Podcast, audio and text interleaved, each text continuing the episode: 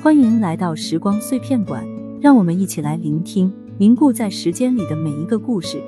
今天要讲的是，马斯是一个喜欢自由旅行的女生，她喜欢在路上随性穿梭，体会每个地方的风土人情。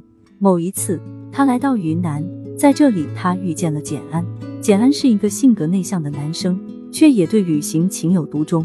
相遇之初，两人的交流有些生疏，但彼此对旅行的热忱让他们瞬间产生了默契。马斯主动邀请简安一同去探索云南的景色，简安欣然应允。在一路的旅程中，两人彼此依靠，分享旅途中的点点滴滴。简安的温和内敛和马斯的热情开朗，形成了强烈的反差，却又意外的契合。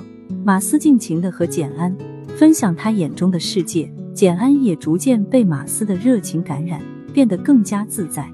两人一路聊天闲谈，彼此的距离在不知不觉中拉近，心也渐渐靠近。然而，简安必须按时回去工作，这让马斯感到十分不舍。临行前，马斯将自己最珍贵的相机送给简安，希望他能继续记录下旅行的点滴。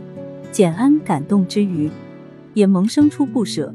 他鼓起勇气向马斯表白了自己的心意，两人在云南的最后一个夜晚拥吻在一起。马斯回到家中，打开电脑，简安发来的第一封邮件已等在那里。简安说他已经开始了新的旅程，这次的目的地是西藏。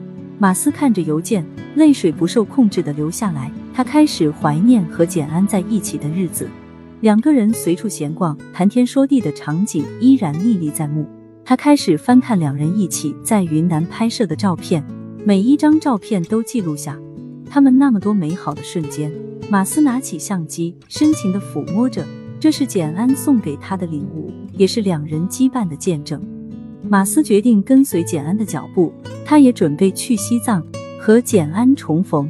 马斯写下这段旅程，表达了自己的思念与期待。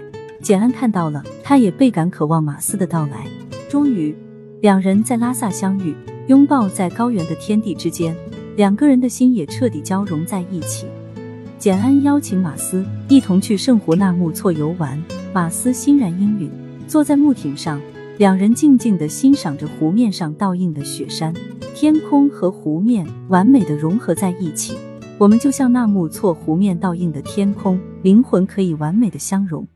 简安轻声说道。马斯转过头，看着简安的眼眸，点点头。两人轻轻拥吻，船儿在湖面上徐徐漂流。在圣湖的湖边，他们许下了誓言：不论风雨，岁月如梭，我的心会和你一起，就像纳木错湖面倒映的天空，一直连在一片。从云南到西藏，两颗心始终相依。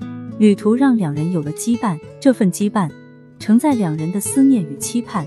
也成就了人生中最美的相遇。旅行的意义不仅在于那些风景，更在于让两颗心波澜壮阔。如果你喜欢听我的节目，可以点订阅分享。我们下一期再见。